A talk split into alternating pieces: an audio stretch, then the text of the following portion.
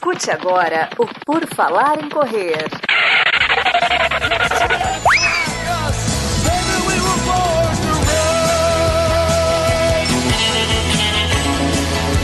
Are you ready to run?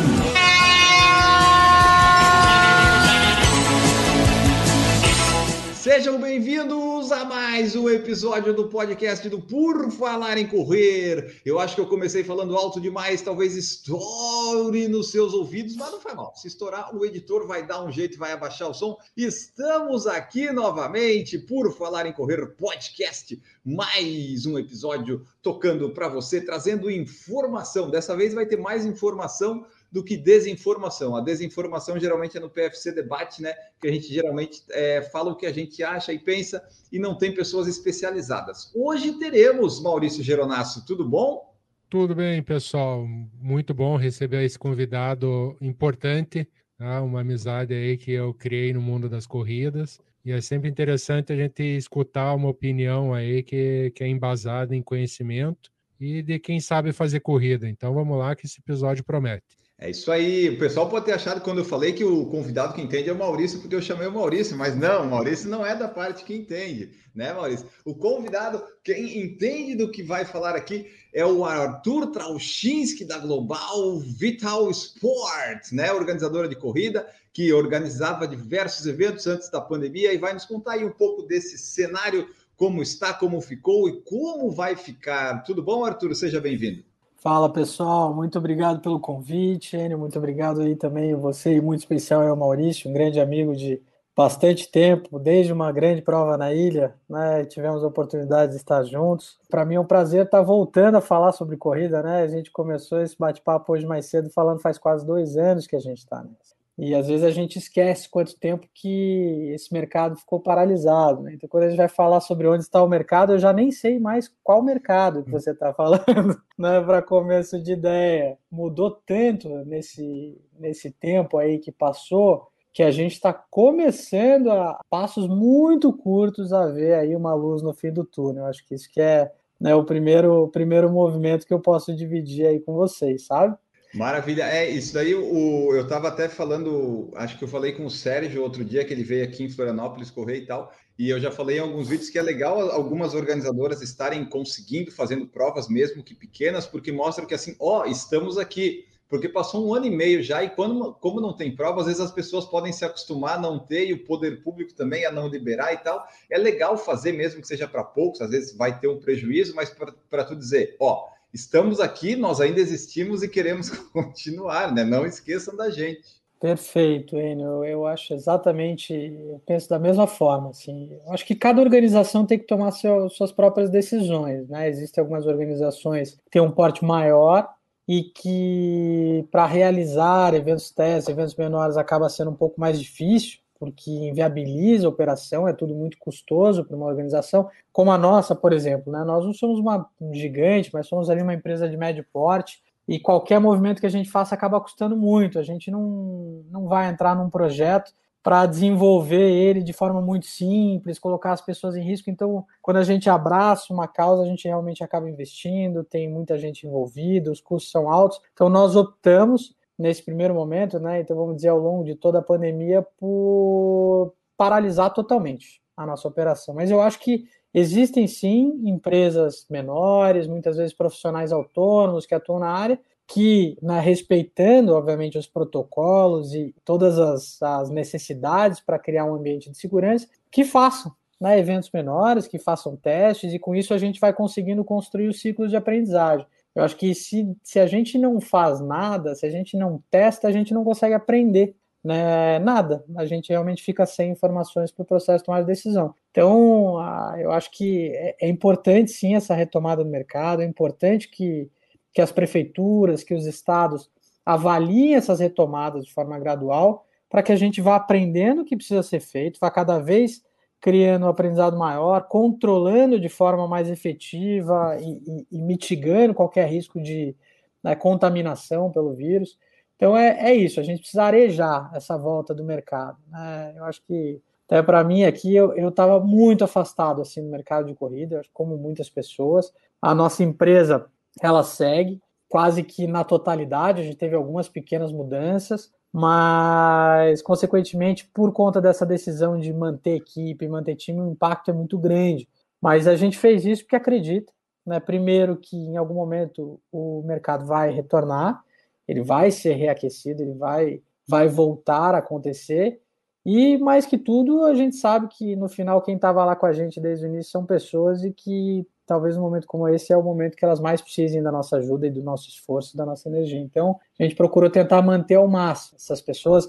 Obviamente, todas compactuaram junto com a gente das dificuldades que nós estávamos passando e se adequaram a novos modelos de trabalho, entre outras coisas. Mas eu acho que agora é isso. A gente está começando a ver uma possibilidade de uma retomada e isso está animando de volta. Tá? Agora eu estou começando a voltar para esse mercado de corrida com brilho no olho de novo. Ó, e só que quando você falou no começo do, é, que tá dois anos parado e tal, só lembrar o pessoal que nós já falamos com o Arthur no PFC 179. Esse agora deve ser o 448, 44, alguma coisa assim. A gente falou com ele, saiu em dezembro de 16, que daí a gente falava da. A gente falou da Amazing Runs, né? Que era o projeto lá, a corrida que ia ter, falamos da corrida da ponte que ia ter em 2017 e tal. Para daí, lá tem um pouco da, da história do, da Amazing Runs, da Global Vit e tal. Mas aí só para o pessoal que está chegando agora, que não vai ter lá paciência para ir ouvir 200 mil episódios atrás, só fala para gente um resuminho assim, o que, que é a Global Vita, quais provas que ela organizava, assim, que as principais que as pessoas podem ter ouvido falar, que já participaram. O Maurício com certeza já participou de várias, né? Mas só dar um, um resuminho assim, é, desde quando existe, quais eram as provas principais ou quais são as provas para o pessoal ter uma ideia.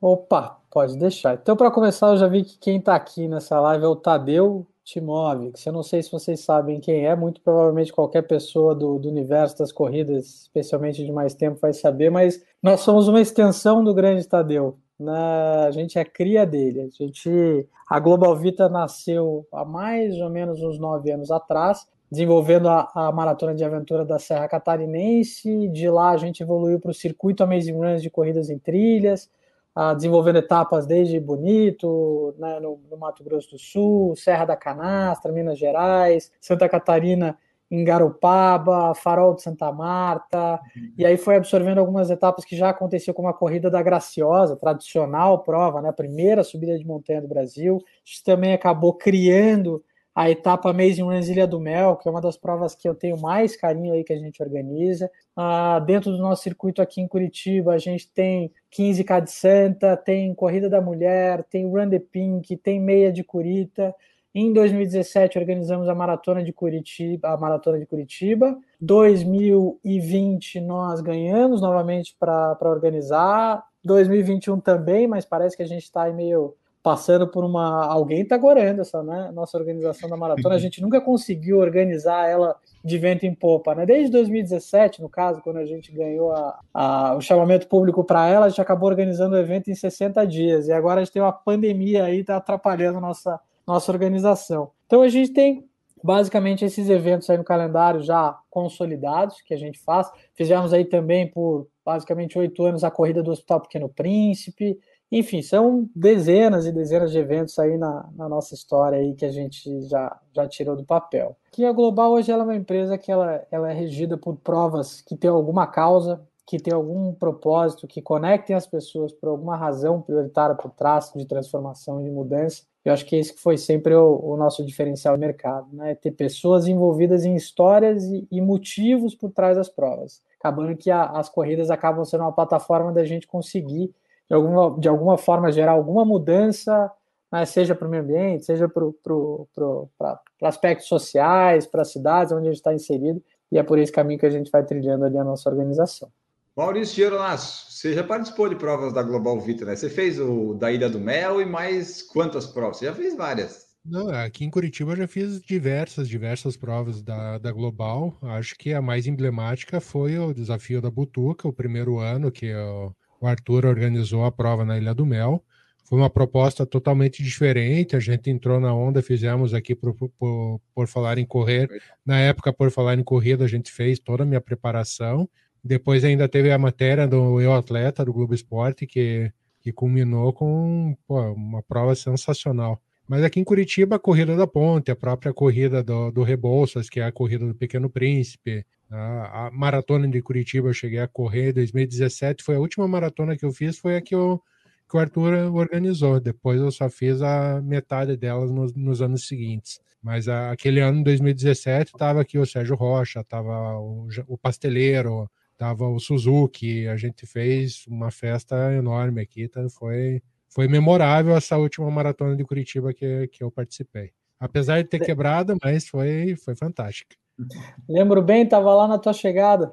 Tava mesmo. só só para eu entender, a maratona de Curitiba, ela é tipo uma licitação que as empresas participam, é diferente dos outros estados, é isso? É diferente, exatamente. Aqui, na verdade, não só a maratona de Curitiba, como todos os eventos de Curitiba, eles dependem de um o que a gente chama um edital, um chamamento público. Então, hum. atualmente hoje você não, os eventos eles não têm mais, é, é, por exemplo, você não vai ter uma corrida hoje que você vai concorrer, você vai ter uma data e as empresas detêm os seus próprios produtos, né? E a maratona é uma dessas datas ali que a prefeitura Sim. acaba licitando, por assim dizer, né? Então, todos os anos existe essa concorrência. Isso vale para maratona, vale para as meias e vale para todas as provas que a gente tem aqui no nosso calendário. Não, eu acho que é interessante a gente começar perguntando para o Arthur, Enio, como é que foi lá no em 2020, em março, logo depois da corrida da mulher que ele organizou, como é que foi a chegada da, da informação da pandemia que ia ter que parar tudo, como é que o, o Arthur e a Global Vita viram essa situação sem saber uma perspectiva de futuro? Vamos lá, é, é uma pergunta complexa, né? E eu me recordo bem, um pouco antes dessa paralisação, que nós acompanhávamos da pandemia, né? A pandemia já era uma realidade, mas eu acho que, como todo bom brasileiro, a gente não se planejou para ela. Né? Em Minas Gerais, a gente sempre acredita que ou ela não, não vai chegar na nossa realidade, ou que quando ela chegar, o, o impacto dela vai ser menor. E se tem alguns arrependimentos que eu possa ter à época, né? Felizmente a gente tem está superando, vamos assim dizer, né? Até porque o impacto foi grande, então isso é gradual, uma, uma transformação positiva aí de volta. Quando a gente soube, era tão difícil você mensurar o, o, a realidade de fato do que ia acontecer que a gente não conseguia fazer um planejamento adequado. Né? Teve muitas empresas que foram rápidas, por exemplo, que já tomaram uma decisão de fechar, de travar a operação, de cortar todos os custos, de mandar todo mundo embora, uma série de coisas. E nós, na época, na, na, nossa leitura, sempre foi: ah, não, acho que deve ser uns três, quatro meses, isso deve haver uma retomada. Isso foi se protelando por, algumas, por alguns movimentos e replanejamentos nesse, nesse momento, até que quase que seis meses para dentro da pandemia, a gente se deu conta, começou a falar sobre a possibilidade: olha, eu acho que até metade do ano de 2021 para frente não deve acontecer nada. E olha lá o que está acontecendo. E aí a gente começou a tomar medidas mais efetivas, né? De corte de gastos, de redução de salários próprios, equipes, né? E, e tentar enxugar ao máximo a nossa operação para que a gente pudesse prolongar. Então, acho que a primeira coisa foi um lado mais de, de austeridade mesmo na, nas contas, para evitar uma sangria no caixa maior que, que a gente não suportasse, né? E, e não conseguisse sobreviver ali ao longo do tempo. E em paralelo a isso, é, a gente, seis meses para frente, que começou a olhar, tá, a gente precisa ter alguma alternativa de geração de caixa, de criação de produto e, e, né, e de alternativa que a gente consiga seguir, né, vamos dizer, realizando o nosso propósito, que é levar mais saúde para as pessoas, que é entregar algo que seja divertido, de entretenimento, e que as pessoas curtam realmente participar. E aí, esse desafio por bastante tempo ele foi traduzido pelos eventos virtuais. Né? A gente acabou criando novos produtos, então acho que lá no início, agora para todo mundo acabou ficando mais claro, né? Ah, os desafios virtuais não são corridas. Mas lá atrás isso não se falava, as pessoas tentavam pegar uma corrida e falar que a corrida é o desafio virtual. E a gente já começou desde o início falando: olha, entendam que o que a gente está propondo aqui não é pegar o que você conhece como corrida e trazer para o ambiente virtual. Está te propondo um produto novo a gente quer seguir em contato com você, a gente quer seguir a nossa operação, a gente quer seguir levando mais saúde para as pessoas. E isso foi super bacana, porque eu acho que essa relação de transparência né, com as pessoas gerou uma confiança, as pessoas aceitaram. A gente fez algumas adaptações de, de marcas tradicionais, é, nossas, como a própria a, a época a Maratona de Curitiba foi realizada no ambiente virtual. o 15K de Center. Teve alguns eventos que a gente conseguiu trazer para o virtual e, e, foi bem executado. Mas outros a gente criou do zero também. E foi, foi bacana. Alguns deram certo, outros deram menos certo. Mas eu acho que o, o que foi legal foi o processo de aprendizagem, de ver que é possível a gente seguir em contato com as pessoas, é possível a gente manter uma visão né, do produtor de eventos também no ambiente digital, com foco na experiência, repensando essa jornada dele e repensando as entregas que a gente teria que fazer. Então, o que era um kit físico, além do kit físico, obviamente, a gente traz para um kit virtual. Daí teve uma época que a gente criou um hot site que era só acessado por, por senha pelos usuários, aí com ah, diversas entregas como, como possibilidade de percurso de prova para a pessoa fazer no dia que fosse melhor, playlists de música, né, entre várias outras coisas. Meio que foi por esse caminho, assim, né? Como empresa, a gente foi olhando, a gente foi criando. A, a, em algum momento a gente também acabou criando que a gente chamava lá, basicamente, era a pessoa ela comprava as nossas inscrições potenciais com muito desconto, que foi um período que a gente precisou de uma alavancagem de caixa, a gente trocava ela ou por produto ou por inscrições no futuro, e as pessoas super nos ajudaram durante esse período também. Foi, foi sobre essa linha que a gente foi ali, assim, como empresa, né? Em paralelo, eu acho que a minha formação eu não, eu não venho do esporte, né? O esporte é uma questão de paixão, de gosto, eu venho do ambiente de negócio e acabei realocando muito mais as energias como profissional durante esse período para trabalho de inteligência comercial em outras áreas, entre outras oportunidades que a gente também aí atua. E agora, eu acho que é o primeiro momento que nós estamos retomando, né, e com objetividade, com uma perspectiva real de de possibilidade de voltar aos eventos é nesse momento. A gente voltou essas conversas faz duas semanas. Então acho que isso é um sinal positivo aí para o mercado, né? A gente começou a, como a gente começou a conversa, né? A gente saiu do breu total da escuridão e hoje a gente está no meio da neblina, mas a gente já consegue ver aí alguns lapsos de informação que nos permitam tomar uma decisão de, de, de retomada aí dos eventos. E você, na tua opinião, Arthur, e da, da Global, você acha que esses eventos virtuais vieram para ficar? Como mais uma opção de, de produto para os corredores? Eu acho que sim, Maurício, porque ele tem outras características, né?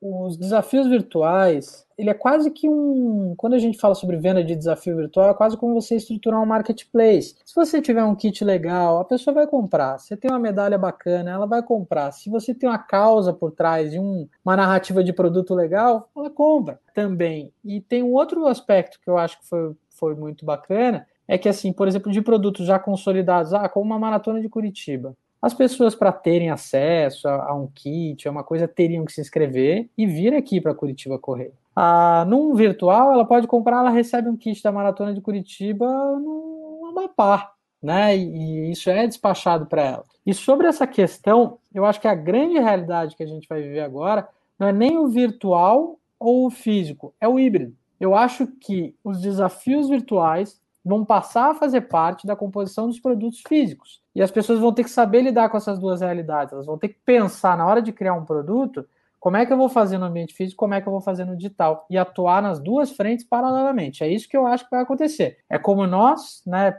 particularmente, estamos nos planejando. É criar entregas no digital tanto para o atleta, para a gente conseguir ter uma capitalização maior a nível nacional dos nossos produtos, mas também criar um canal mais é, interessante, bacana de entrega para os nossos patrocinadores. Então, o digital hoje eu olho muito como isso, né? Ele é uma nova entrega, ele é um novo canal, ele é uma conquista. Eu não acho que tem que se, se limitar a um ou outro. Foca nos dois e tenta tra trabalhar os dois simultaneamente, sabe? O Maurício, por exemplo, né, Maurício, você vai fazer o virtual do 15K, é isso, né? Sim, eu já tinha me inscrito no ano passado para essa prova, porque é uma prova que eu acho uma das mais legais que tem aqui em Curitiba, o 15K. É a que você fez com neve? Não, não chegou a nevar, mas acho que foi em 2018, fez menos um, né, ah, tá. na, na largada.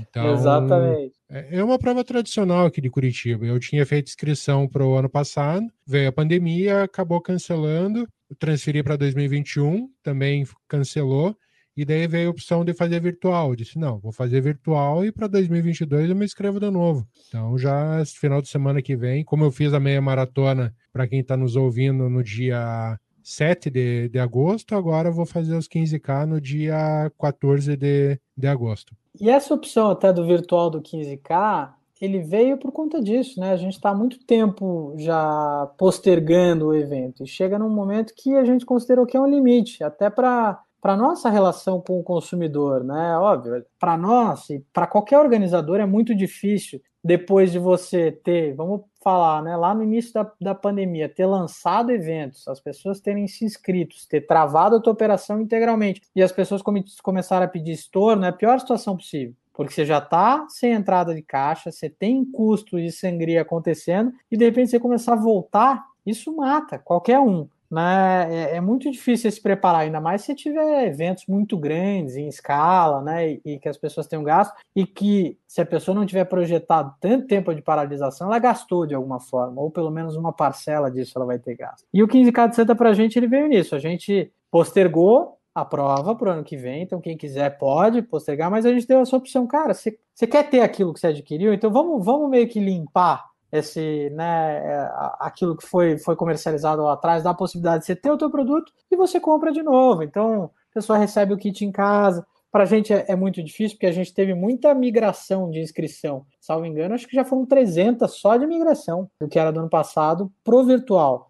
Então, imagina para nós a sustentação desse custo aí. É, é muito difícil. Mas, ao mesmo tempo, eu estou quase falando, tá, vou, é menos um problema pela frente. Vamos resolver, vamos fazer o virtual, vamos fazer uma coisa bacana, vamos nos conectar com a nossa base de volta. Né? E acho que os virtuais também, eles, eles tiveram muito essa função da gente se manter próximo da base, porque você não imagina, a gente já está dois anos sem comunicação com essas pessoas. Né? Eu, por exemplo, hoje eu tenho 50 mil corredores cadastrados na minha base, 50 mil corredores únicos. Como que eu me mantenho ativo? E os virtuais vieram nesse sentido, sabe? É, o, a corrida virtual, ela no ano passado, ela virou meio tipo live de Instagram, né? Todo mundo começou a fazer. Aí acho que o pessoal ficou meio com muita opção, tipo o cardápio da Netflix, tu não sabia muito bem o que fazer, né? Agora meio que já sentou, o pessoal já faz mais ali certinho, mas é, é tipo assim, é como correr na esteira quebra um galho, mas nunca vai ser a corrida presencial correndo na rua, né? Mas acho que foi importante isso, esse ter esse virtual, né? Porque daí você mostra assim, ó, Global Vitor tá aqui ainda, ó, pessoal. Não, não esquece da gente. A gente está aqui fazendo a virtual. Aí, sobre a virtual, uma questão. Como organizador, tu vai decidir manter uma corrida virtual ou abrir inscrição. O custo, o valor dela acaba sendo igual ao de, de, de uma fosse presencial ou não? Porque eu vi algumas corridas virtuais que era um, um, preço assim que eu julgo que era um pouco alto, que é, eu pagava mais barato em algumas presenciais, sabe? Aí eu não sei é, qual que é o impacto de custo de fazer, porque tem logística de fazer kit, imprimir as coisas, né? Aí eu queria entender essa parte. Eu acho que é, é, é muito difícil para as pessoas terem essa, essa compreensão no detalhe, né? Como é que impacta uma planilha de custo seu virtual e físico? Eu vou te dizer que o impacto não é tão grande em termos de, de uma maior margem para o organizador. A logística é muito cara, muito cara, né? Então, quando a gente fala sobre despacho de kit, você está falando de minimamente aí um custo de a depender do kit que você monta, né? De 22, 23, 25 custo. Aí você tem mais o custo do kit. Um kit comum, né? Vocês que já participaram de provas aí da Global, a gente está falando minimamente de um custo aí de 40, 50 reais. Então você já vai estar tá saindo de 70. E aí, uhum. enfim, tem outras variáveis que podem influenciar e como é que você, como é que você vai construir a tua margem. Então a logística sim impacta, impacta bastante na hora de, de compor o custo, sabe? Mas é difícil. As pessoas a hora que olham falam, ai, pô, você não tem a estrutura do evento, ai, você, né? Mas no final a, a, o teu custo de planejamento de produto é o mesmo você vai ter que ter uma estrutura de marketing por trás, você vai ter que ter um designer compondo produto, você vai ter que ter um cara na linha de compras negociando com o fornecedor, né? você vai ter que ter alguém cuidando dessa logística, é, da parte de, de, de, despacho, de realmente montar os kits. Então você vai ter outros custos, mas o, a parte de, de de margem acaba que não é tão positivo. O que eu acho que é o mais positivo nisso, e quem acaba conseguindo ganhar nesse ambiente virtual é quando você consegue dar escala. Uhum. Porque aí você vai reduzir e você vai conseguir otimizar os seus custos de produção. Então, a tua logística, você monta às vezes uma logística com uma prova de 100, pode ser a mesma para mil, para duas mil pessoas. E teve um outro impacto que as pessoas não estão considerando também, e que foi talvez o pior dentro disso tudo, ele foi o custo dos insumos subiram muito durante a pandemia. Tudo. Hum. Então, pegar um exemplo, ah, uma medalha custava 9, a medalha passa a custar 18. Tua camiseta, se você numa negociação conseguia chegar a 15, você passa a pagar 26, 27. E por várias razões. Primeiro, porque o custo naturalmente aumentou. E segundo, por exemplo, no nosso caso, eu sempre negociei em escala. Então, vamos dizer, a nossa Global Vita tinha projetado ali para 2020 22 eventos a serem realizados. Serão quase 50, quase 50 mil corredores previstos ao longo do ano. Então, quando eu ia sentar para um fornecedor de camiseta, eu estava negociando 50 mil unidades daquela camiseta, né? Ou de diferentes unidades de camiseta. Mas o preço conseguia ser mais competitivo. E hoje, você vai fazer um desafio virtual, você tem eventos que podem ser vendidos desde 200 inscrições, acho que é o maior que nós tivemos foi o 21KV, né? Não sei se vocês chegaram a ver o circuito de o primeiro circuito de meias maratonas virtuais do Brasil. Foi muito bacana isso. A Foi gente das vendeu. capitais, né? Foi das capitais. Esse a gente vendeu super bem. Foram quase 3 mil inscrições só nele. Que legal. Né? Então, esse realmente ele, ele foi bacana. Foram quase 3 mil só nele e 1.500 só em Curitiba. Mas por que isso? Porque o público de Curitiba é isso, con- conhece a nossa marca, confia na nossa marca, sabia que a gente ia entregar. Então foi, foi legal. Então, pontos são esses. a- a- é, os custos continuam elevados. Esse é um problema. E as entregas também mudam. Então, como eu falei, ah, a gente montou o kit virtual. Pô, você tem que montar uma estrutura de hot site, você tem que montar uma estrutura bacana de programação, com senha para a pessoa acessar. Daí você tem que ter o teu social media trabalhando, né, ainda fazendo as publicações, copies, programas. Cara, não, não, não teve uma melhoria para a gente nesse sentido. A gente, para nós, a gente conseguiu viabilizar alguns eventos, mas em sua grande maioria foi, foram perdas, porque a gente não conseguiu dar a escala que precisava para viabilizar os eventos virtuais, né? Ah, Isso aí é, é que nem cozinha de restaurante, não é bom ir entrando muito, porque a gente não conhece. Tu vai ver os custos que, que a empresa tem, tu acaba tem social media, daí tem marketing, tem que despachar no correio, que daí tem sempre o frete, que de Curitiba para qualquer lugar vai ser mais de 20 reais, e vai aumentando, aumentando, meio que os custos empatam, né? Eu estava vendo aqui, eu abri rapidinho, preço da banana subiu 11% em 12 meses. Então, se você fizesse uma prova presencial, você já ia ter um aumento nas frutas e água que provavelmente também ia, não sei, de repente ia ter que passar para inscrição também para compensar, né? Numa prova, numa normalidade. Exatamente, eu acho que vai, vai ter esse reflexo. Tudo aumentou, né, naturalmente. Vamos olhar, não sei se alguém foi olhar preço de carro ultimamente. Gente, tá surreal. Os aumentos foram incríveis, carros usados, carros novos, tá tudo super faturado porque tudo encareceu. Isso vai ter um reflexo na corrida. Então, a gente vai a estar vantagem, né, Arthur, só desculpa te interromper, a vantagem é que o pessoal está cedendo por participar de uma corrida presencial, né? Então, por exemplo, a Global Vita em Curitiba é conhecida, pô, vai ter uma presencial da Global Vita? Ah, essa, a primeira que tiver, eu vou garantir. As próximas, talvez a pessoa pense. Mas eles estão com tanta vontade de ir que talvez a primeira o pessoal nem vai notar tanto essa coisa assim. É, eu acho que vai ter que ter uma estratégia conjunta dos organizadores com os atletas e com os seus fornecedores de né, flexibilização dos meios de pagamento. Vai ter que ter várias estratégias criativas para a gente conseguir se manter ativo nesse mercado, né? E- mas a gente vai conseguir, eu acredito que é, é muito importante se pensar em soluções para todos os públicos e todos os bolsos, né? Então, até mesmo aqui em, em- Curitiba, se você for olhar, salvo engano, nós fomos os primeiros a, a implementar um modelo de kit que a gente chamava de kit smart, que era uma opção que era só número de peito. Muita gente via isso como negativo, mas a gente entendia que aquilo, primeiro, existe uma consciência social por trás.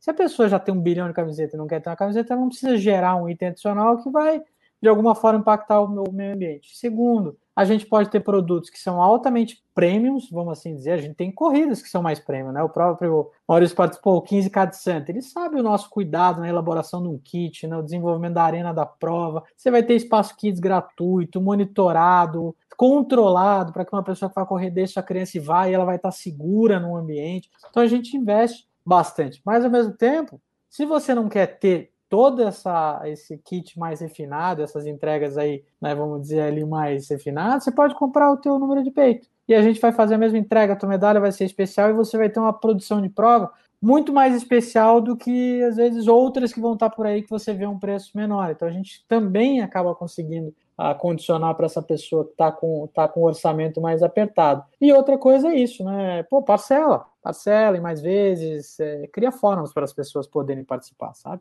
Ah, tá podendo parcelar em corrida, inscrição de corrida, porque antes da pandemia o pessoal começou algumas organizadoras a fazer, né? Até ficou uma boa ideia, tipo, parcela em duas, três vezes, você vai colocando para o seu eu do futuro resolver esse problema na fatura do cartão. Exatamente. O mundo inteiro é, é, baseado numa expectativa de receita futura, né? É isso. Na verdade, não existe valor dinheiro no presente. A gente sempre está imaginando quanto vai valer lá e a gente acha que esse é o dinheiro que a gente tem hoje. Então, a, a gente precisa trazer isso para o universo das corridas. A gente, a gente já parcela bastante tempo, agora a gente parcela mais. A verdade é o tamanho das parcelas são cada vez menor. Então, hoje, por exemplo, nos virtuais, salvo engano, você deve conseguir comprar uma prova nossa por até seis vezes, se você quiser, né? Isso é uma realidade que a gente precisa enfrentar. Então, é, é o que eu brinco. Esse é o desafio do, do Raul, que é meu irmão que trabalha mais na, na operação e no administrativo financeiro. Resolve o fluxo de caixa aí. Meu trabalho não é esse, não, sabe? E assim a gente vai seguindo. Para quando as corridas voltarem, vai ter que ser da mesma forma. Até no. Eu acho que é interessante para quem for mais de mercado, eu não sei se as pessoas também que escutam tem gente aí mais de mercado. A própria captação de patrocínio mudou muito, né? E eu lembro que um pouco antes da pandemia a gente já vinha já com algumas ruim, né? já, já estava ruim e a gente já vinha criando algumas estratégias para conseguir manter as parcerias que estavam ali. Por exemplo, a flexibilização do patrocínio no FII. Bom, o patrocínio do evento, às vezes, que é uma pancada de uma vez só, você divide em 12 vezes ao longo do ano. Né? Então, vem trabalhando combos com mais eventos para que né, a pessoa tenha um investimento às vezes mais, mais pulverizado, ela consiga identificar o retorno. O mercado é isso, o mercado precisa atuar com a realidade que é, o que a gente não pode ficar reclamando da realidade, entenda a realidade e atue dentro dela. Como empresário, é o que, eu, o que nós aqui acabamos tentando sempre fazer, sabe? É, não vamos contra a maré. É o que está acontecendo? E agora atua de uma forma que a gente consiga navegar dentro desse novo ambiente, desse novo contexto. Vou emendar uma pergunta aqui, já pensando numa perspectiva para o futuro, Arthur. Tem havido alguma, alguma tratativa, alguma conversa com outras organizadoras para que, havendo o retorno das corridas, não, não haja aquela corrida por busca de data, todo mundo ao mesmo tempo,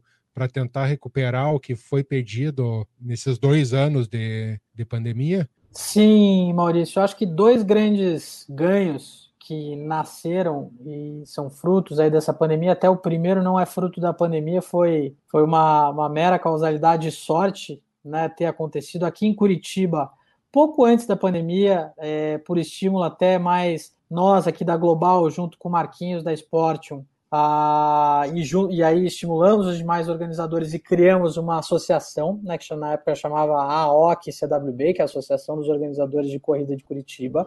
Quando entrou a pandemia, a gente viu que era necessário ah, existir um diálogo no setor como um todo, né, envolvendo não só organizadores de um mesmo município ou de um mesmo estado, mas a nível Brasil, porque isso ia se, se, se né, vamos dizer, iria ter influências muito maiores, a gente em conversas, porque a gente já via um, uma possibilidade de aproximação com organizadores do mercado, né? A gente nunca se viu como concorrente, a gente tem parceiros, tem pessoas que a gente precisa ficar atenta, que são ali é, pessoas de mercado e que podem influenciar o teu produto, mas a gente acabou trabalhando junto, estimulando a criação da Bracel. Eu não sei se vocês chegaram a ver. E a Sim. Bracel, ela hoje é uma instituição muito feliz que né, ela nasceu e ela tem ganho um corpo, ela está hoje com organizadores, basicamente aí os principais organizadores do Brasil estão lá. É, você tem organizadores quase que de todos os estados do Brasil, todos os municípios, e via essa Bracel está havendo essa, esse diálogo sim, né, de várias formas. E ela também, como instituição, tem atuado localmente dentro dos estados, dentro dos municípios, promovendo né, de alguma forma, esse, esse diálogo ali para que a gente ah, se organize de alguma forma. Óbvio, acho que a gente não pode viver no mundo da utopia, não vai ser uma, uma instituição que vai organizar, mas havendo esta conexão via uma instituição como essa, já vai reduzir esses impactos negativos, já vai, em alguns momentos, os organizadores vão se unir, vão trabalhar em conjunto uma divulgação, vão reorganizar suas datas para não impactar negativamente no corredor, que de repente quer participar dos dois eventos. Então está acontecendo sim, e eu acho que o maior ganho é isso. Se eu fosse dizer, eu acho que essa a, a Abracel é, é uma instituição que nasceu na pandemia e que veio para ficar daqui para frente mostrando que o mercado pode cooperar e não concorrer e todo mundo ganha com isso, os organizadores e os atletas. Ó, aqui no YouTube nós temos presença da, das pessoas, temos o Tadeu, como o Arthur já mencionou, tem a Silvana também falou que a segurança neste período todo tem sido fundamental, ainda que os atletas sofram, mas a saúde prevaleceu, que tinha isso também, né? Não dava para ficar fazendo prova, prova, prova, teve que meio que ter um protocolo, né? Ainda que a gente saiba que o vírus não respeite os protocolos, mas a gente tem que tentar respeitar alguns para minimizar as coisas, né? Então, não dava para sair fazendo prova assim. E o Rafael Barros perguntou se temos previsão de voltar este ano ainda com o avanço da vacinação. A Global Vita tem alguma perspectiva para esse ano de prova ou está trabalhando com presenciais só para 2022? Olha, isso é, é, talvez é uma das perguntas mais difíceis que a gente pode escutar. O mundo parou de ser binário, não dá mais para responder sim ou não, né? Existem várias variáveis e, e, fatores que a gente precisa considerar em todas as respostas. O que eu posso te dizer é que na nossa leitura, com base naquilo que a gente acredita, com o perfil de evento que nós organizamos, que a gente não entende ser possível a organização de um evento físico antes de novembro. Então, novembro talvez seja uma possibilidade. Novembro de, com dezembro sendo uma possibilidade mais real dentro disso. Contando um pouco do mercado, eu acho que é legal dividir aí com o pessoal. Já houve né, algumas liberações a níveis estaduais e municipais. Né? Por exemplo, Santa Catarina passou recentemente por um processo de retomada, existem decretos oficializando essa possibilidade da retomada que foi pensada inicialmente para 300 pessoas, se eu não me engano, e hoje já está ampliada para 600 pessoas e os eventos estão acontecendo, os eventos já voltaram, você já está tendo uma média lá no, no estado de dois eventos por final de semana, né? E com a volta mais forte no ambiente trail. Então, as corridas em trilha porque elas têm um volume menor de participantes, elas né, são em ambientes mais afastados, tem menos concentração de público, elas podem voltar. E aí você tem municípios aí que já estão mais avançados, Blumenau, Balneário, Gaspar, Laguna, Floripa já estão com eventos aí rodando a todo vapor. São Paulo também houve agora um, decreto que prevê essa retomada, e esse decreto prevê a retomada através de 12 eventos de teste. E dentro desses aí, desses 12 eventos, um deles é um de corrida mas já no mercado de São Paulo, diferente do mercado de Santa Catarina, nesse evento teste é previsto a obrigatoriedade da realização do PCR das pessoas que vão participar. Então, quando a gente estava falando de custo, imagina essa a ponta que não vai, o quanto não vai encarecer a organização agora com a ah, É, porque não é de graça, né? Tem, tem que pagar o exame. É, então você já vai ter agora, por exemplo, drive-in com teste do PCR e essas coisas rodando, né? O interior de São Paulo também retornou. Vou até brincar, a palavra é negativa, mas ela quase que retornou de forma clandestina. E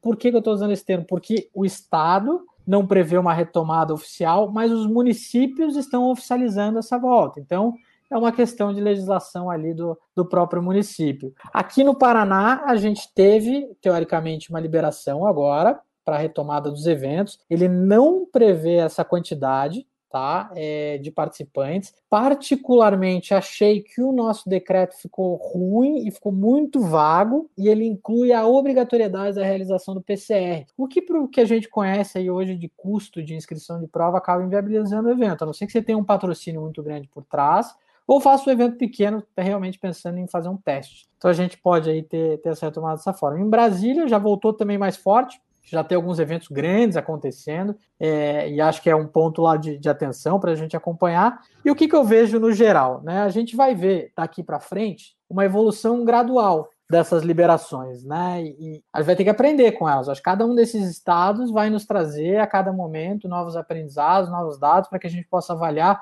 se os protocolos estão funcionando, se não estão funcionando, quais itens do protocolo que tem efetividade, quais tem menos, qual que é um custo que não precisa ser feito. Enfim, a gente vai aprender muito. E com essas liberações, o que, que eu vejo em termos de saúde? Eu acho que talvez a gente vai ver um avanço na contaminação. É importante ter isso como uma possibilidade a partir do momento que os eventos realmente aconteçam, mas uma onda muito menor. Né? Então, uma onda muito mais, mais sutil do que, essa, do que essa primeira, segunda e terceira onda que a gente já passou de contaminação. Então, é dessa forma que hoje nós estamos olhando para o mercado. Né? Ele vai ter uma volta, ele vai retomar de alguma forma, mas a normalidade, como a gente a conhece, nós, como global, estamos olhando isso para daqui quatro anos para frente sabe? É, ele vai demorar para a gente conseguir reverter o, o, quadro todo que a gente passou agora nesse momento, sabe? Eu estava pensando, eu já pensei assim, tipo, é, o pessoal exigir, exigir PCR, ok? Eu pensei assim, pô, de repente podia exigir quem, só quem já está vacinado, mas mesmo quem já está vacinado não impede que a pessoa pegue nem transmita, né? Então meio que fica, fica tudo igual. Mas se a pessoa está vacinada, ela pode pegar, mas diminui a chance de ser hospitalizada, né? Tipo lá nos Estados Unidos, 99% de quem está no hospital é quem não quer vacinar. Então a lei de Darwin meio que vai agindo também, né? Mas tem isso aí, né? Não dá para você, tá, tá vacinado. Eu acho até que seria interessante só quem está vacinado, mas geralmente quem tomou as duas doses, atualmente, agora em agosto, é o pessoal mais idoso, ou o Maurício, que tem comorbidade e tal, né, Maurício? Mas assim, o pessoal que participa de corrida, que tem entre 20 e 40, ele não tá com as duas doses, ele não tá nem com a primeira, que é mais o público-alvo, né? Em alguns decretos, tipo Santa Catarina, o pessoal acima de 60 não está podendo participar. Então, o pessoal que poderia participar com as duas doses não está podendo pelo decreto. Tem que ir pelo PCR mesmo, não tem jeito se for fazer. Eu acho que sim, acho que cada organização vai ter que, é isso, como a gente falou, né? Todo mundo pode tomar suas decisões e ter seus planejamentos próprios. Eu acho que é interessante reavaliar quando houver uma volta, considerar somente pessoas com vacina, né? Pelo menos a gente vai criar um ambiente de, de maior segurança. Para nós aqui na Global, talvez o ponto mais importante de todo o nosso processo de decisão é a segurança. É as pessoas estarem, estarem bem, estarem com saúde e estarem seguras. Né? A gente, no final das contas, a gente promove isso. Quem está aí na ponta e organizando um evento está entregando saúde. Fazer de uma forma diferente iria contra os nossos próprios princípios, por isso que a gente tem, tem segurado. Mas o ponto é esse. Então, se houver essa possibilidade, mercadologicamente conseguir sustentar, eu acho que é isso, tem que segurar, faz só com faz só para inscrição somente para quem tiver vacina, se tiver condição de bancar o PCR, banco PCR e vai vai criando esses novos, né, polos aí de teste aí da, dos eventos físicos para a gente poder voltar. Mas em São Paulo, você falou dessa corrida que vai ter no final de agosto, mesmo com o teste de PCR lá, as inscrições esgotaram, né? O pessoal tá doido para participar de uma prova. Eles não ligaram muito com o teste de PCR que está incluso para pagar. Exatamente. Eu acho que existe aí uma demanda represada grande, né? Imagina o, o corredor, que a gente fala, ele diferente de muitos esportes, né? Ele é, ele é o. Eu caracterizaria ele como o hard user, a gente brinca. Ele é o cara que corre, ele ama correr, ele vive o universo da corrida, ele adora participar de prova. O domingo, acordar às 5 da manhã para estar tá largando numa prova às 7 da manhã é um prazer para ele, ele quer estar tá lá, ele quer aquela emoção. E isso, durante a pandemia, o que a gente está falando são quase dois anos sem essas emoções. Né?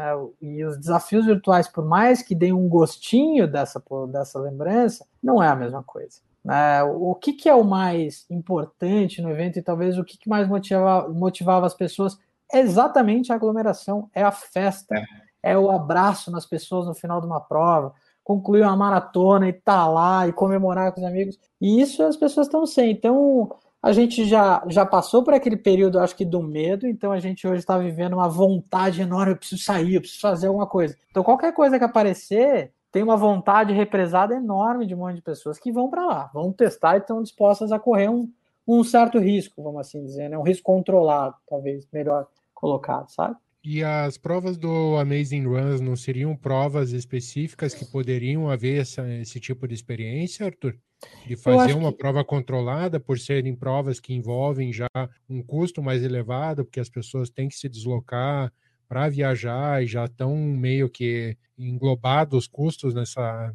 Eu acho que sim, Maurício. Para a gente, até uma possível volta, ela deve se dar através do, do, das corridas de montanha, corridas em trilha, e muito provavelmente vai ser pelos, pelos eventos da Maze. Por conta disso, né? Porque os eventos da Amazing, além de tudo, né, eles têm, para quem não conhece, eles têm características de acontecer normalmente ao longo de dois dias.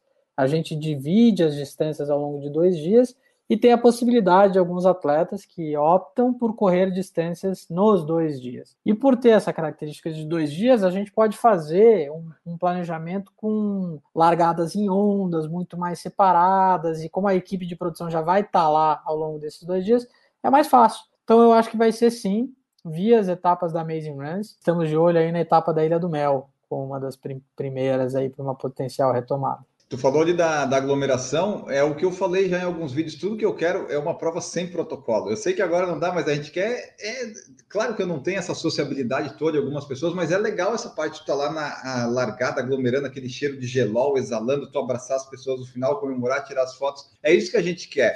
Então, as corridas voltando agora, é legal, a pessoa vai participar, mas ela quer mesmo é acabar e daí se agarrar na amiga lá, comemorar que deu tudo certo, tirar as fotos e fazer as coisas. E isso daí ainda vai demorar um um pouquinho, né, assim, para voltar essa normalidade, mas, né, voltando aos poucos, acho que vai, vai indo assim, né? Eu coloquei como meta minha, assim, só participar de uma prova depois que eu tiver a segunda dose, mesmo sabendo que eu posso pegar, que pode transmitir, mas eu coloquei isso como meta. Então, a partir de 22 de setembro é para eu estar tá liberado para participar. Daí eu vou começar a ver provas que eu acho legal e tal, né?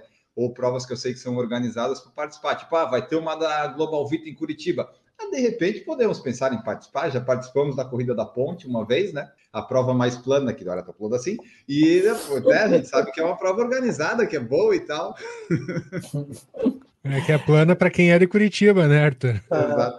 É, as provas da Global são todas planas. A gente adora provas planas. Não, brincadeiras à parte, as nossas provas em Minas Gerais, elas, elas têm normalmente uma altimetria muito pesada, mas é, isso é porque Curitiba é difícil você trabalhar. Nem no aeroporto vai estar tá plano, né?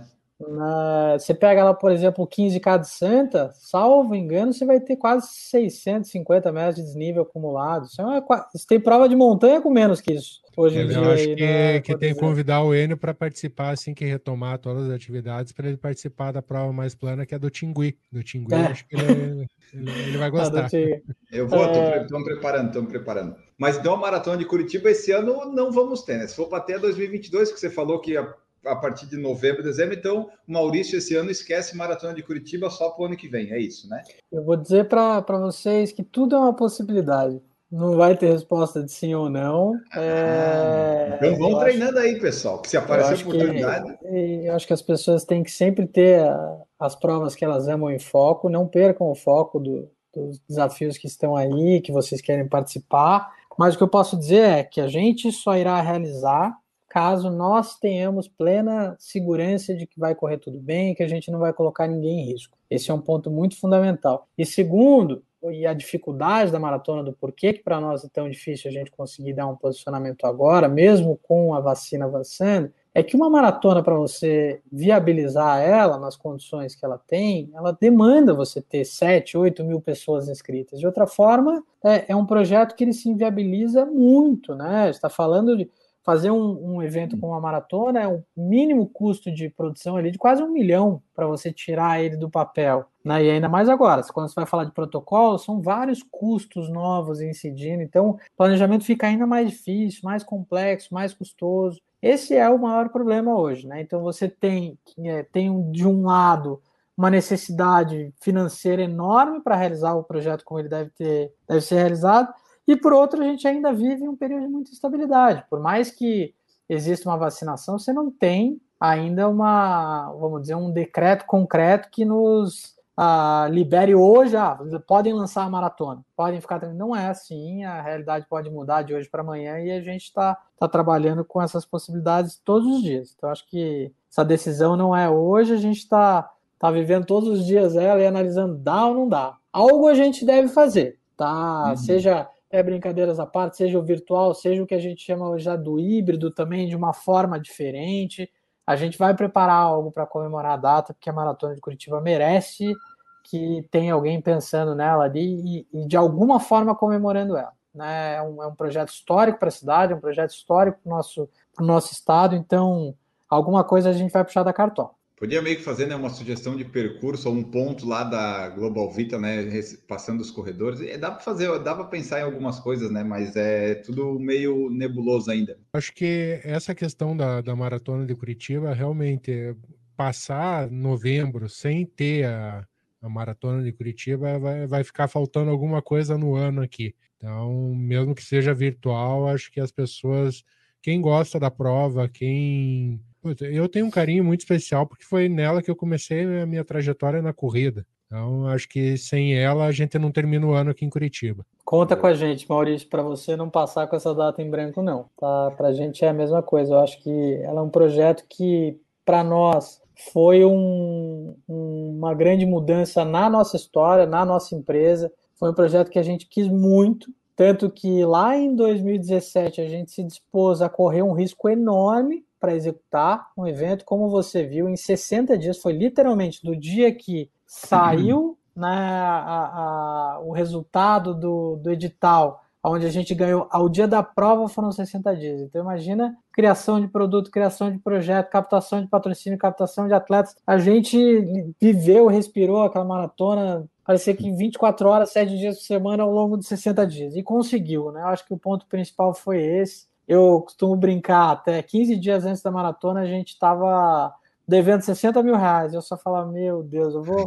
Entramos num projeto como esse para pagar a conta, não faz sentido. E a gente conseguiu viabilizar, conseguiu achar os patrocinadores por ter um, um, processo interno de muita transparência, de falar, olha, gente, a gente se dispôs a correr esse risco por acreditar que Curitiba merece uma prova de grande porte, nosso estado merece, e muitas empresas acreditaram nisso, como a própria Itaipu, na época, a Renault, uma série de empresas que estavam lá com a gente bancaram essa, essa conta e no final acho que deu 202 reais positivo. Mas foi, valeu, para nós foi, foi incrível assim, participar de um projeto como esse. A vantagem da maratona de Curitiba até 2019, né, que o pessoal sabia que podia demorar e tal, porque esses processos públicos às vezes demoram, mas sabia que em novembro ia ter alguma coisa, né? O pessoal meio que já colocava lá, porque era a maratona do segundo semestre que tinha era Curitiba, né? O pessoal que gosta de maratona e tal, era sempre Curitiba.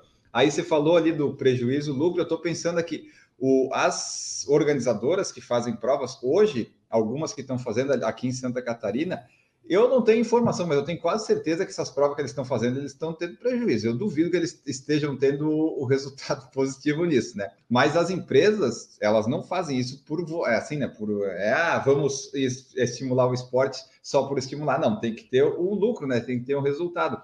Então, acho que é por isso que a maioria agora faz alguns testes, às vezes fica no prejuízo, e algumas que não dão para não tem essa capacidade de talvez arcar com esse prejuízo, né?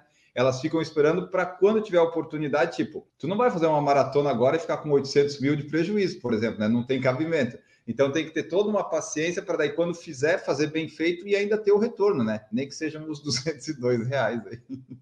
Exatamente. Eu acho que existem formas, tá? E aí, quanto a essa retomada, eu, a primeira coisa, eu entendo que quem está testando né, e conseguindo colocar os eventos no mercado tem que mudar a ótica. Não é mais de lucro ou prejuízo, é de investimento. Né? É basicamente investir num ciclo de aprendizagem. É, eu vou investir para entender como mexer melhor com essas variáveis e, e, e pensando que ali na frente havendo né, retomadas, eu vou conseguir me adaptar melhor e vou, vou conseguir extrair esse recurso de volta. E existem algumas empresas hoje, que em Santa Catarina a gente vê alguns casos, que trabalham com leis de incentivo. Então, consequentemente, quando você trabalha com leis de incentivo, você também consegue viabilizar o projeto de uma forma mais fácil. Você consegue trabalhar com tickets médios de inscrição baixo, você vai ter a receita quase que na totalidade vindo via essas leis de incentivo. Então, viabiliza. A gente trabalha tudo com verba livre. Então, para nós acaba sendo mais difícil porque as verbas de patrocínio já estão, né, já são mais difíceis quando você fala de verba livre. E é um momento que é isso, pô, será que as marcas da verba livre elas querem se expor dessa forma realmente no evento? Então, muita gente vê isso. É, tem marcas que ainda estão estão pensando, será? Eu tive marcas que nos patrocinaram, não pediram dinheiro de volta, mas pediram, ó, se você fizer o evento, não coloca a minha marca nesse momento, porque o risco ainda é muito alto para a gente ter é, a marca ali sendo exposta. Então tem de tudo. E por outro lado, eu também trabalho no mercado de captação de recursos para outros tipos de negócio, e aí você também vê verbas represadas, né? Verbas represadas, ou seja, o cara tinha um budget de marketing enorme, e como ele não, não desovou em eventos, entre outras coisas, agora ele precisa usar isso de alguma forma. Né, empresas grandes, empresas internacionais. Então, se não corta para o próximo ano, né? Tem que usar, é, senão não tem. Tem que estar tá tem que estar tá atento. Eu acho que é, é isso, é entender a realidade da qual você está inserido, do teu município, do teu estado, dos locais aonde você atua, e aí, de alguma forma, achar mecanismos aí para conseguir sobreviver. Né? Mas eu, eu, eu acho que é isso. Como tinham muitas empresas já tinham projetos aprovados nas leis de incentivo, atualmente elas estão conseguindo executar é, boa parte disso e, e aí fica mais fácil viabilizar. E para a gente fechar aqui, Arthur, a nossa conversa, a gente já falou bastante de mercado e organização e corrida e tal, e, e eu quero saber do Arthur, o Arthur ele corre, está correndo, está praticando algum esporte, para a gente entender se o nosso convidado aqui ele está um atleta ou está meio sedentário na pandemia.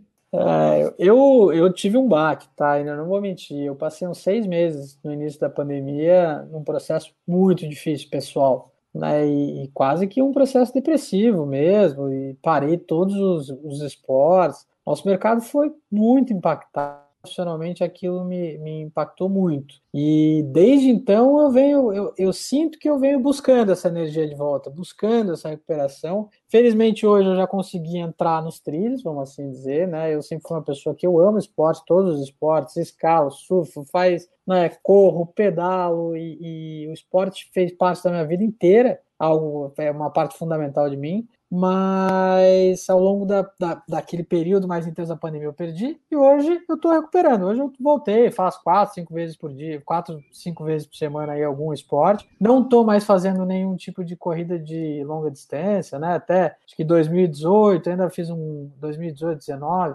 fiz um cruze da vida. Hoje é mais um esporte para minimamente manter a sanidade e a saúde é, em dia aí para aguentar o tranco, né? Mas mas quero voltar. Tô, eu, eu brinco, acho que se, tem uma coisa que corredor adora falar, é tô voltando. Eu tô exatamente nesse estado. Não, tô voltando, tô voltando a, correr agora. O legal Maravilha. é que a gente acompanha o Arthur em rede social, a gente vê lá que agora ele tá tomando super coffee, tá andando de bicicleta, então a gente tá gostando do que tá vendo. A gente fica feliz eu... pelos amigos. Exato, né? E, e, minha namorada é triatleta, ela na verdade é extremamente atleta, é até difícil conviver com esse nível de prática esportiva. Acorda às 5 da manhã, todos os dias, e não tem crise, não tem day off.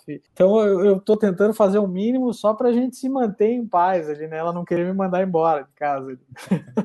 O Tadeu Natália ele comentou aqui no YouTube: muito bom papo e excelente esclarecimento. Palmas para todos e sucesso sempre. E é isso que esperamos que você que escutou este episódio tenha achado e tenha gostado você compartilhe conosco a sua opinião, o seu feedback deste episódio que nós fizemos aqui com o Arthur Trauchinski, da Global Vita Sports. Você mande aí é, o que, que você achou, enfim, você manda a sua sugestão de pauta também, entrevista, essas coisas todas. Este foi nosso episódio, trazendo aqui um pouco a visão do organizador de corrida, né? Como que ele se virou, está se virando, ou as perspectivas para esse momento diferente e novo que vai ser aí quando as corridas forem retomadas. Então, se você gostou, já sabe, é curtir o episódio, nos seguir no Spotify, que hoje o Spotify é onde agrega mais coisas. Você não precisa ouvir a gente por lá, mas segue, bota o seguir lá e ouve em outro lugar se você quiser. Mas ouça, ouça, compartilhe nosso conteúdo. Temos episódio segunda, quinta e sábado, se tudo correr dentro de uma normalidade. E temos também YouTube, estamos em todas as redes sociais. Procure por Por Falar em Correr, que você vai nos encontrar. E se digitar Por Falar em Corrida, também vai achar, porque é, é a mesma coisa. E agora vamos, vamos embora, podemos ir embora. Vamos despedir do convidado, Maurício Geronasso, que não é o Maurício. O Arthur Trauchinski, muito obrigado por participar aqui conosco. Deixa aí tua mensagem final, teu tchau e as redes de contato, onde o pessoal pode te encontrar, encontrar Global Vita, essas coisas todas. Bacana, Enio. Maurício, primeiro eu queria agradecer o convite de, de, estar aqui. Como eu comentei lá no início, só de estar participando de uma live de, sobre corrida de novo, quase depois de dois anos fora né, da, das organizações dos eventos, isso aí me, me, aqueceu o coração de poder estar aqui. Queria agradecer aí todas as pessoas que estão escutando. Eu acho que continuem inspirados em correr, o mercado vai voltar. Estou acompanhando aqui minha namorada. Ai, Paula, tudo bem? Um beijo grande para você também. Paula tá participa aqui no episódio com a gente. É, chama, ela adora, vai participar com certeza. E para mim foi muito especial hoje estar tá podendo voltar aí a falar desse mercado. Eu estava tá, né, quase que afastado disso e voltando agora. Então, gente, vamos voltar a colocar a energia para cima, vamos começar a voltar a ser positivo e, e ver essa luz aí no fim do túnel e se preparar que logo, logo os eventos voltam com tudo. Maravilha! Esperamos que as coisas voltem, né? Aos pouquinhos voltem ao normal. E vamos embora aqui então, Maurício Gioronasso. Gostou deste episódio, editor? Enio, eu agradeço muito a participação, agradeço imensamente ao Arthur. Muito bom poder estar tá conversando com ele novamente. Mesmo a gente mora na mesma cidade, mas putz, é quase impossível a gente se encontrar. É um cara que eu prezo muito, tenho um carinho muito grande, tanto por ele quanto por todo o pessoal da Global Vita, Tadeu, putz, um pessoal que sempre me tratou muito bem. E tá com ele nesse processo aí de, de caminhada para reativar e reerguer esse mundo das corridas aí, a gente está junto nesse processo. Então, Arthur, o que você precisar da gente, pode contar com Por Falar em Correr, podem contar comigo e vamos embora. Vamos, vamos correr. Viu só, Enio? Acabou de ganhar aí agora a próxima live com a Paola. Pode cobrar que ela vem. Já mandei a direct no Instagram formalizando. ai, ai, maravilha. Vai ser legal, que daí a gente vai descobrir os podres do Arthur Trauchisk também. Mas é, será que ele pratica esportes mesmo, né? Será que ele está trabalhando para a Global Vita voltar? Ah, mais ou menos, mais ou menos. é isso, pessoal. Então esperamos que as coisas voltem ao normal e nós continuamos aqui na normalidade do Por Falar em Correr, produzindo esse podcast bonitinho que já temos desde 2012. Esperamos que vocês tenham gostado do episódio. Nós voltamos na quinta-feira e sempre estamos voltando por aí. Muito obrigado a todos que acompanharam e tchau!